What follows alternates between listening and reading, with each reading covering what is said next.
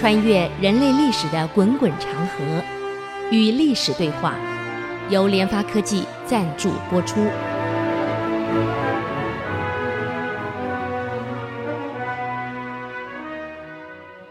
各位好朋友，大家好，这里是爱思之音主客广播 FM 九七点五，您所收听的节目是《与历史对话》，我是刘灿良。上礼拜讲到这个。哎呀，这个我们这这个官场上就是互相这样倾轧、互相斗啊，真的是不舒服。所以我一辈子不敢当行政啊，宁可舒舒服服过我的日子，有课上课，没课回家种菜 啊，多快乐！我干嘛绞尽脑汁去去应付每一个人？然后我要怎么保护我自己啊？还要防人家怎么怎么斗我们？苦也啊！那么上礼拜讲到这个石亨利用钦天剑又要铲除掉某一批人。让钦天剑说：“哦呦，这个天象不对呀，有灾难啊！皇上有身边有奸贼呀，他又来玩这一招了。”嗯，这个没想到岳正一句话破了。英宗认为讲的嗯有道理，有道理，就不再理会汤旭的讲的什么什么。哎呀，天象不对呀，有问题呀。可石亨非常不满啊，嗯，很生气呀。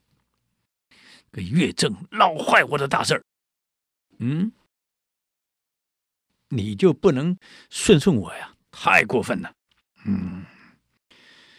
岳正并不是不知道，这一来一定得罪了石恒。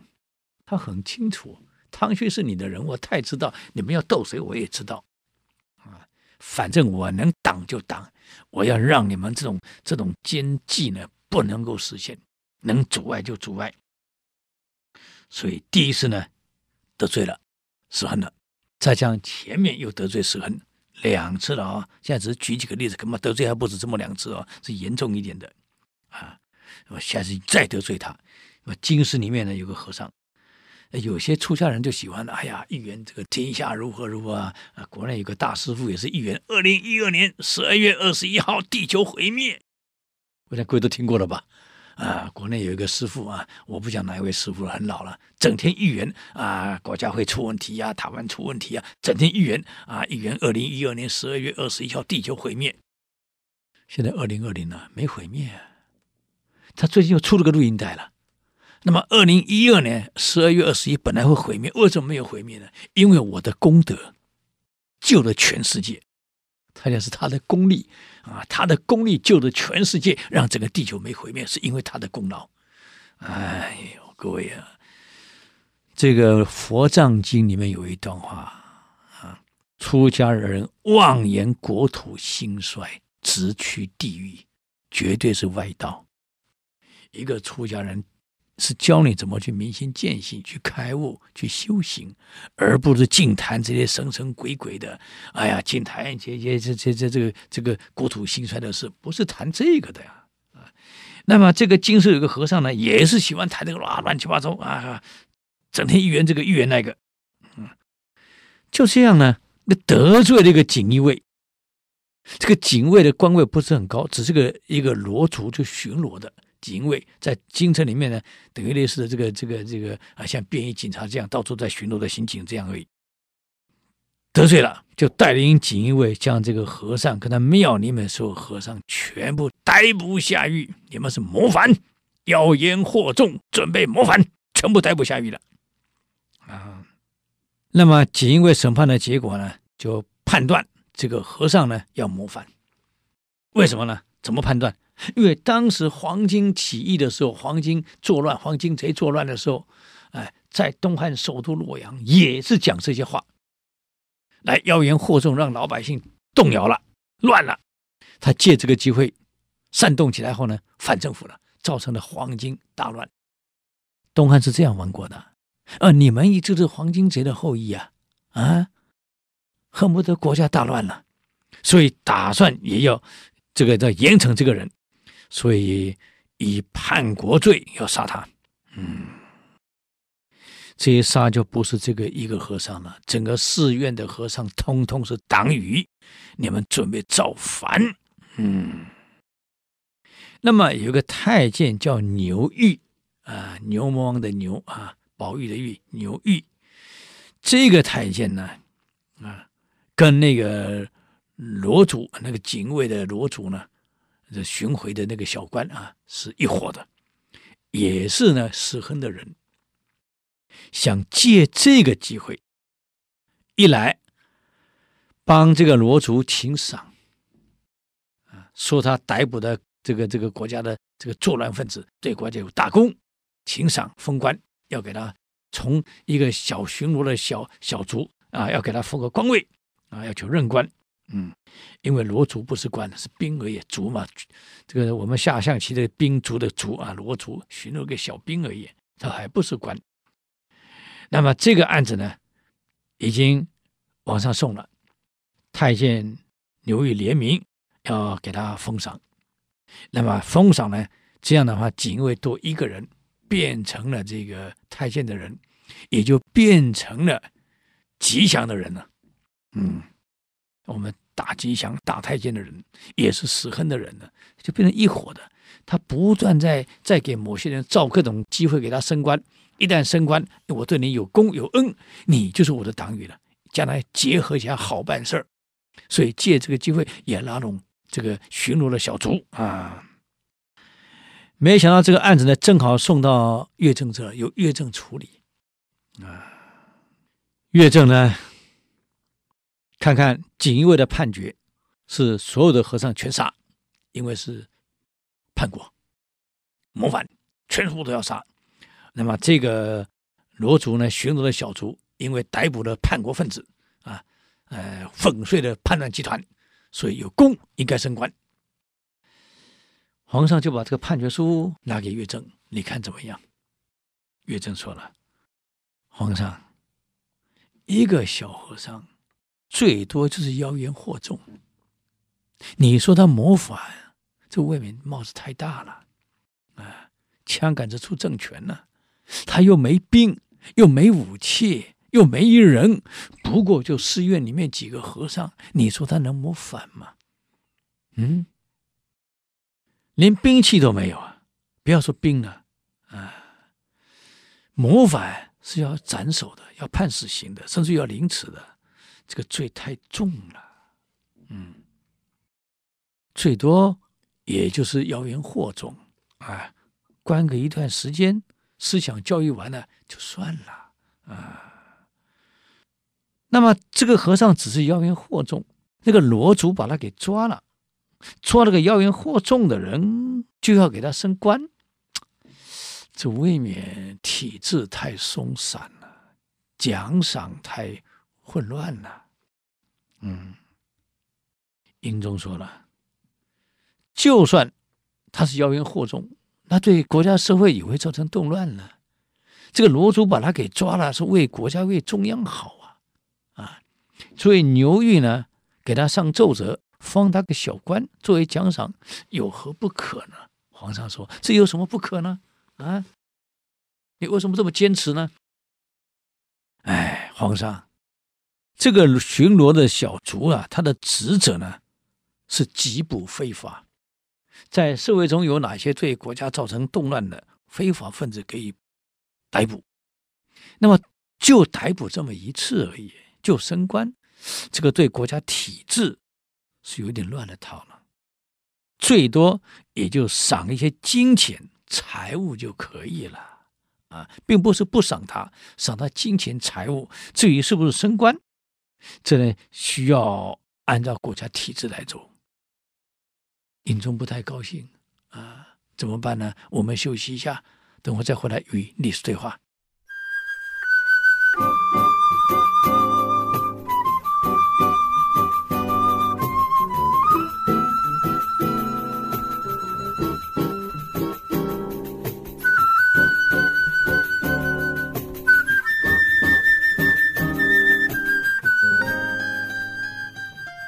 欢迎回来与历史对话，我是刘灿良。嗯，英宗说了，你说的没错，可是朕我想给他升个官，难道不行吗？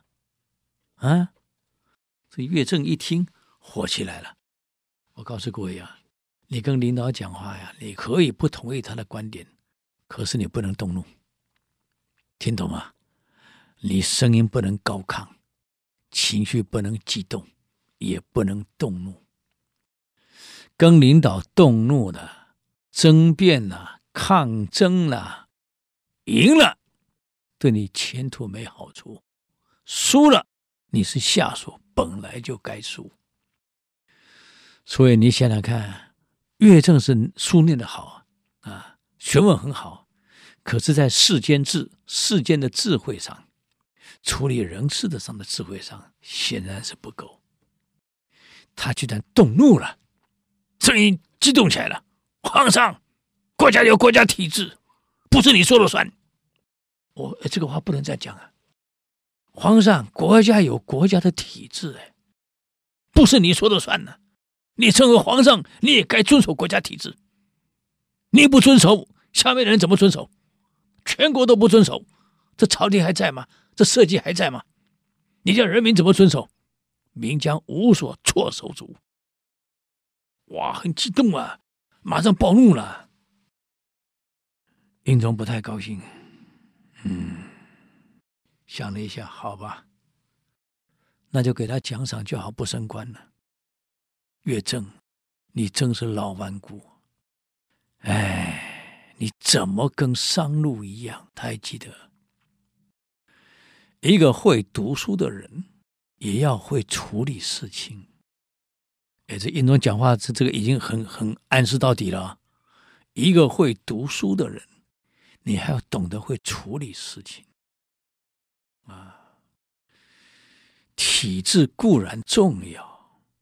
但是也不能僵化，有错吗？没错啊，啊！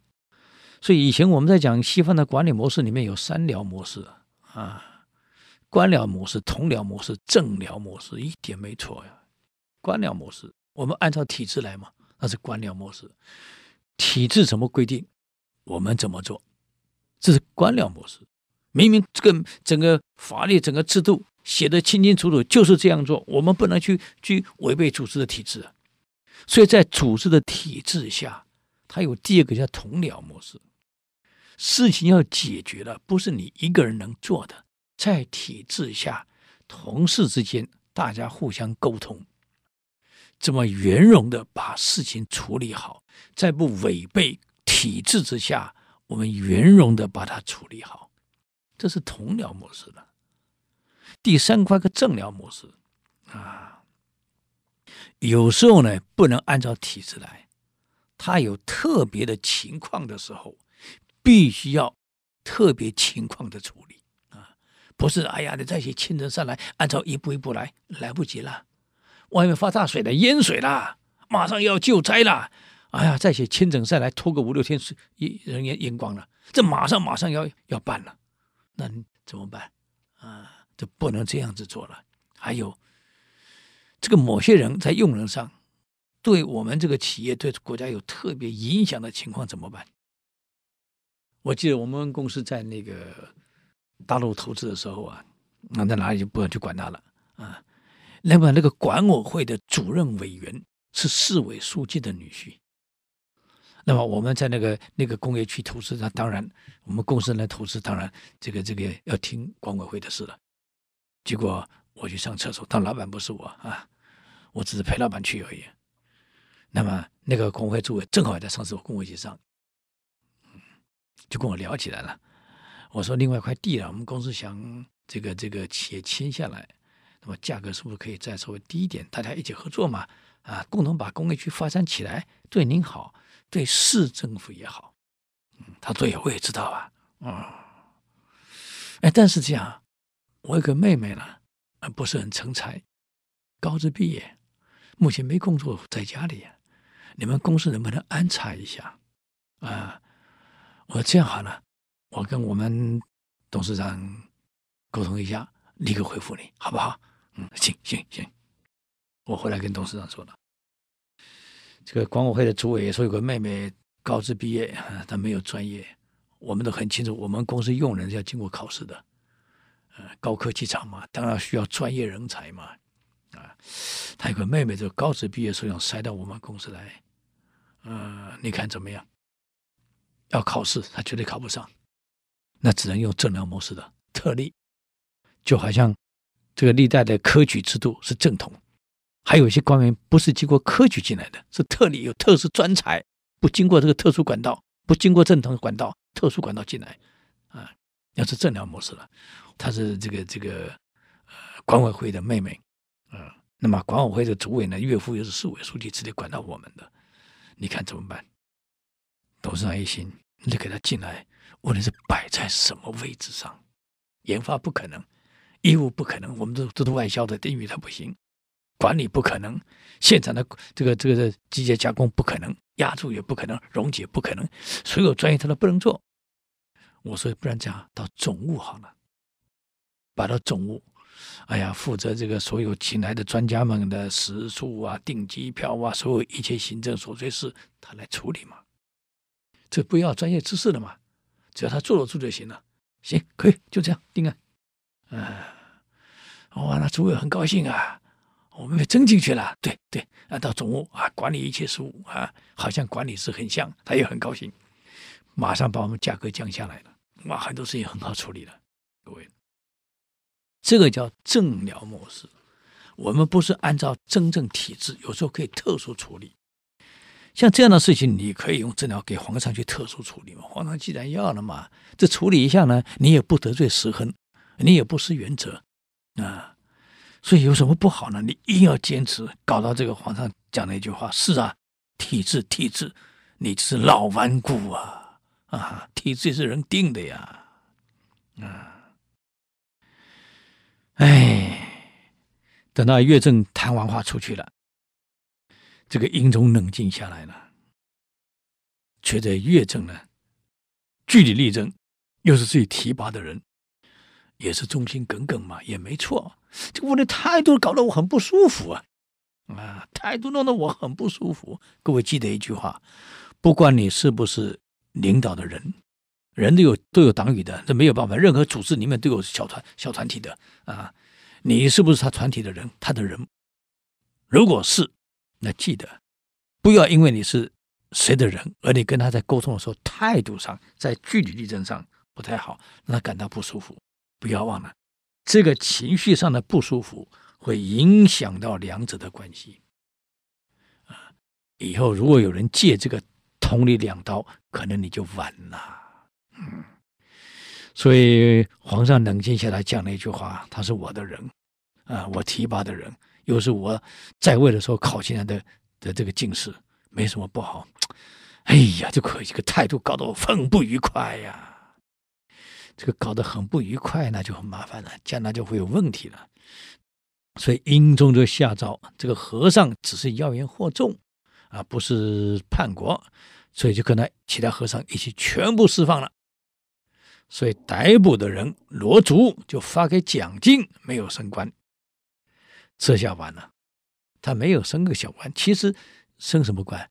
他不过是巡逻的小卒，升个小副队长也是升官嘛，人家心里高兴就好了。升个小副队长，你说又不是到中央来当兵，要当大官啊？这样一来得罪了牛正，得罪了曹吉祥，得罪了时亨，你看又一次得罪了。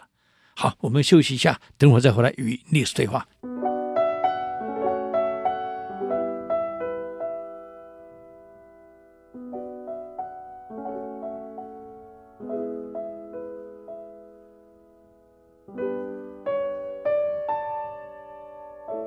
欢迎回来与历史对话，我是刘灿良。那么刚刚讲到这个，我们老兄这个岳正岳老兄啊，我觉得姓岳的，那岳飞也是得罪人。哎呀，其实岳飞当时在南宋的时候，你关系搞好一点，跟皇上关系搞好一点，不就好了吗？哎呀，也是跟皇上关系没搞好啊。所以为什么要杀你不杀韩世忠？你想想看。所以我们人啊，不是能力好，你就可以啊，我刚正，我坚守原则，没错，原则是要坚守，但坚守原则的处理手段一定要圆融。这个就是韩非讲的法术是你们的术，法是体制，国家有国家体制，没错，没体制这个组织完了。可是体制的执行过程，术很重要啊，圆融的手段。大家都不伤害，大家都很快乐，哎，这个很好。在是你在执行过程需有自己的团队，没有人你干不了活的呀。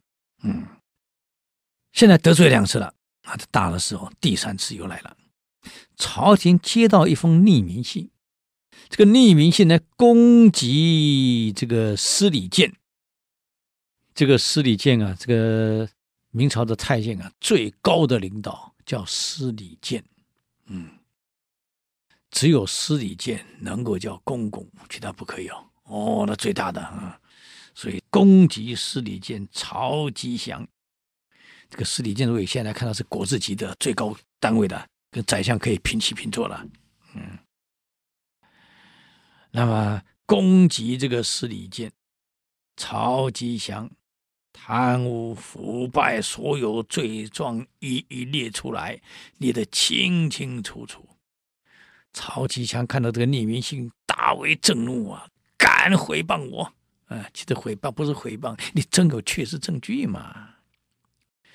马上请求皇上出榜，皇上你要亲自下诏出赏，革捉啊，捉拿写匿名信的人。这事情太重大了，居然写匿名信批到我这来了。皇上，你要亲自下诏，啊，下榜追究写匿名信的人。我说我真有问题，他要光光明明、正正大大的写奏折上来，这才代表他的光明磊落嘛。我真的有问题吗？现在那你没有证据就胡乱写个匿名信指责我，这是乱了国家体制。皇上，你要亲自出面解决这个问题。嗯，英宗一想也对呀，这乱体制的事怎么可以这样呢？啊，就把乐正找来了。嗯，岳正啊，这个你看怎么样呢？这个匿名信你先看看。他把匿名信看完了，哎，你就觉得怎么样？这个一个人要指责一个人，应该光明磊落的站出来，而不是用匿名信，这等于是诽谤嘛？啊，这是不对的啊，不对的，是应该追究，写的人是该追究。好，那这样好了，这个追究榜文你来起草，由我皇上发出去。嗯，岳正说：“皇上，这体制都乱了套了。”政府有政府的体制呀，啊，捉拿盗贼那是兵部的责任，司法审判那是刑部的责任，嗯，所以出榜要抓人是应该由兵部去出榜，抓了人以后由刑部来审判，啊，如果是牵涉到国家的存亡问题。或是他是官员，那得由锦衣卫出面。所以这国家有国家体制，不是皇上您老亲自出面的。啊，这个凡事都领导亲自出面，那要他们干什么？要各部干什么？皇上，当时这个这个魏征上太宗实施述里面就提到，不能代下失职。皇上，您这样做是代下失职。这应该由兵部出面去您您这个榜啊去抓，最后由刑部去审。如果这个人属于干部的话，那就送锦衣卫去审了。啊，百姓是由刑部，啊，官员是锦衣卫，这体制是很清楚的嘛。怎么由皇上你亲自来办这个事儿呢？那就不对了。嗯，何况这种事儿。也不用急，急不得啊！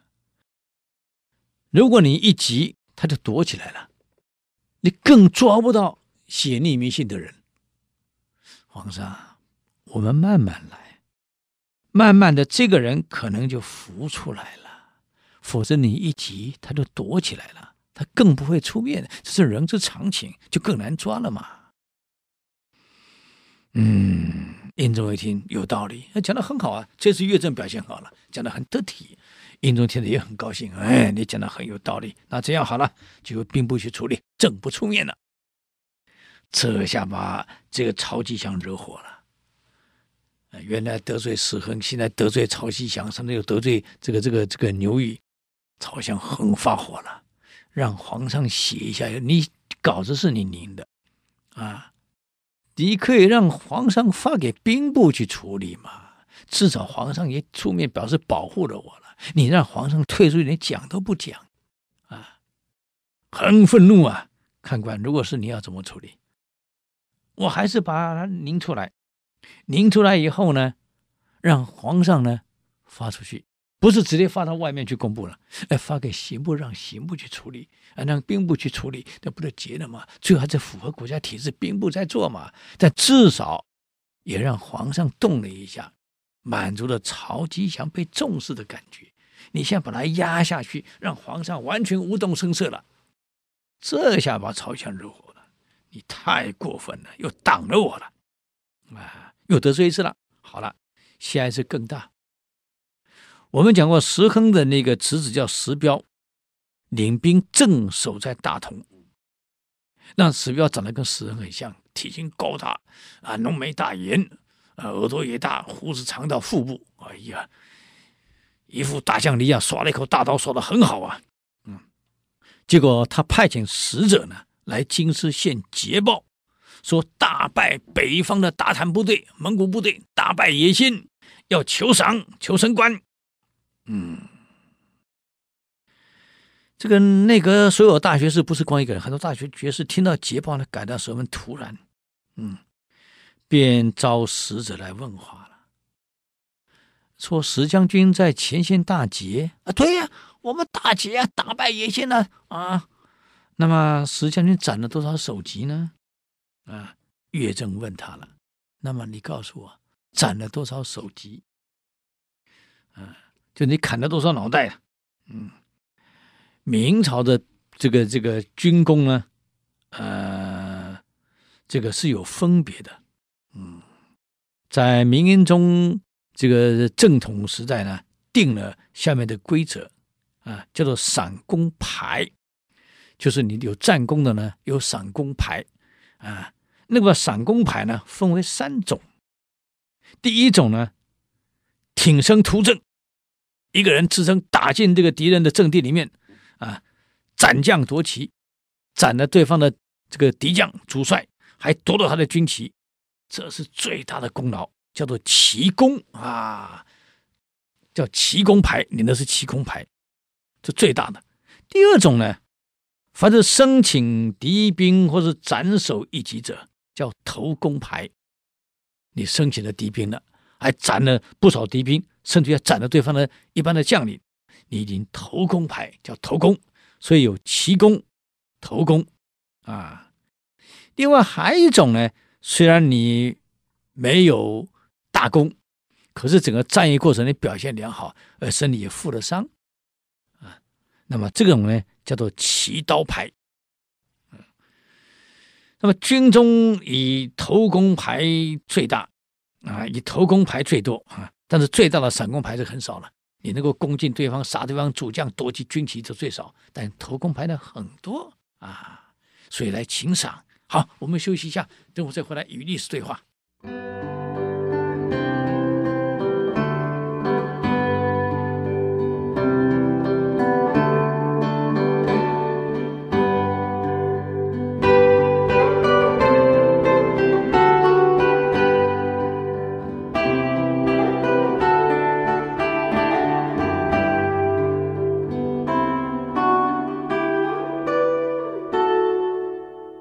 回来与历史对话，我是刘灿良。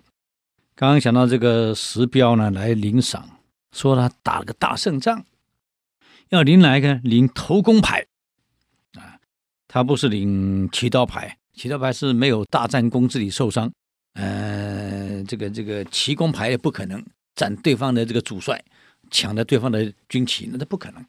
要领头功牌，可问题是岳正问他了，问使者。你要领头功牌可以啊，你一共斩了多少敌人？嗯，那么斩敌人是这样的，斩多少怎么算呢？因为脑袋太重了，把脑袋带回来太重了。那带什么回来呢？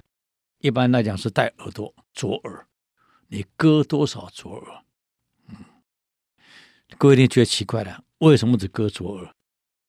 如果我两个耳朵都割，算两个人；二算两个都是一个人啊，所以我就跟看左耳。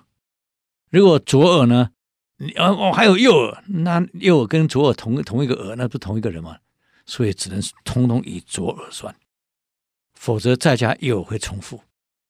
这样各位没听懂？啊，就是我我我砍了多少敌人，我就割左耳回来，只算左耳。啊，有一百个左耳，你杀了一百个人。其中还有两个右耳，那两个右耳哪里知道你是是不是同一个人的？左右两个耳嘛，所以为了避免重复作假，只算左耳。嗯，那既然你说你要领头功牌，可以啊，没有说你不可以啊。你把这个功劳讲出来，那到底斩了多少人？这个使者说了，我们大败敌军，啊，杀敌无数。嗯，那么这个呢？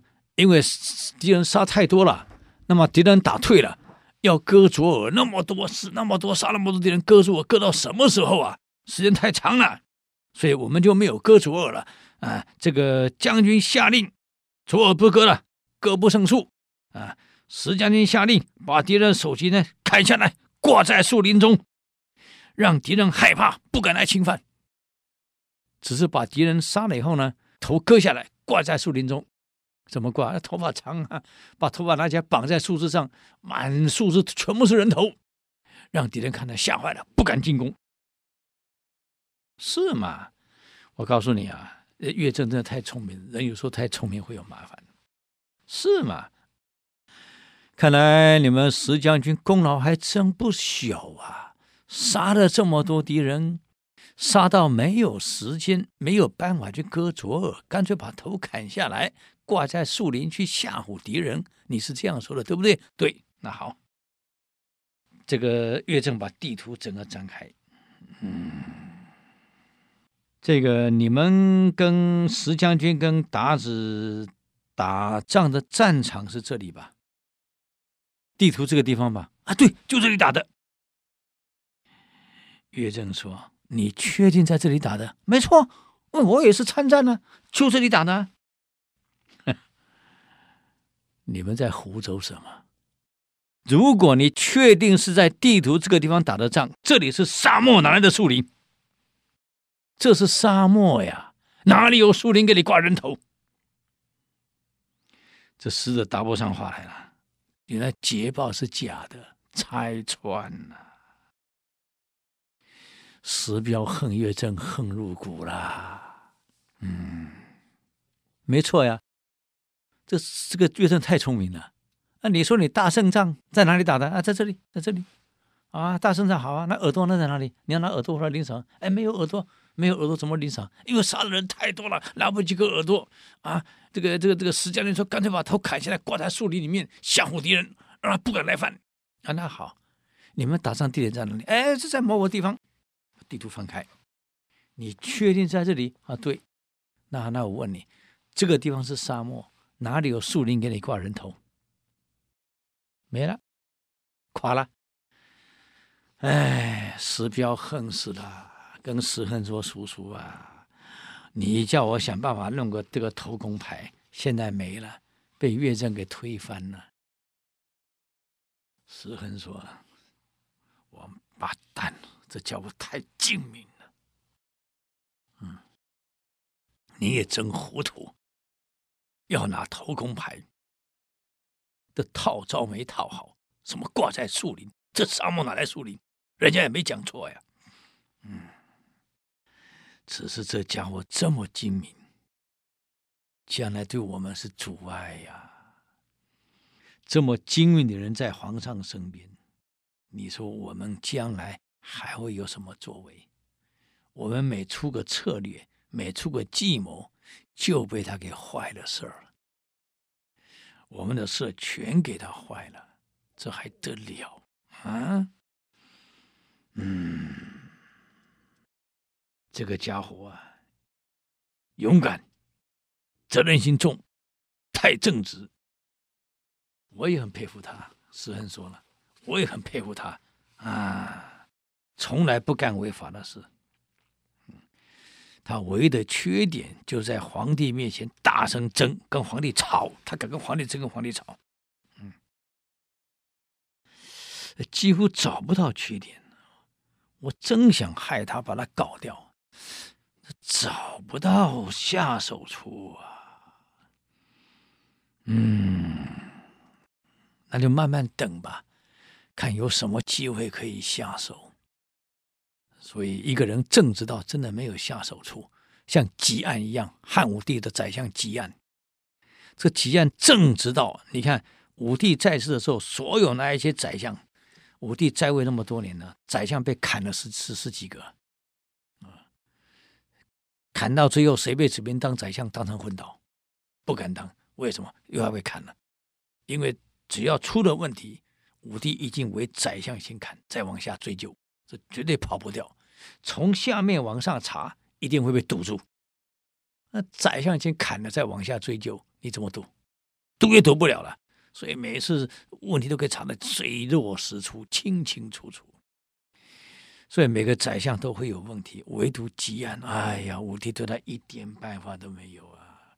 而且吉安这个人讲话很正啊，所以武帝很怕他。武帝这个人很很严肃啊，那比朱棣还要严肃啊。这么严肃的人，大家看到都怕的人，唯有他看到汲黯就怕，所以又是汲黯去找他，啊，武帝呢在上厕所，你给我连拉着，一听是汲黯来了，我告诉你，一个大便没大完，赶快擦他就出来了，各位头发乱七八糟还没梳，赶快见见汲黯，啊，汲黯说皇上，你慢慢来不急啊，不不不，您来了，我不能不急，各位。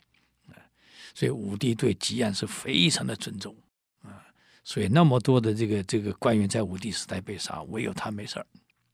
你看看，你以祖父偃这么伟大的人啊，一样被诛三族。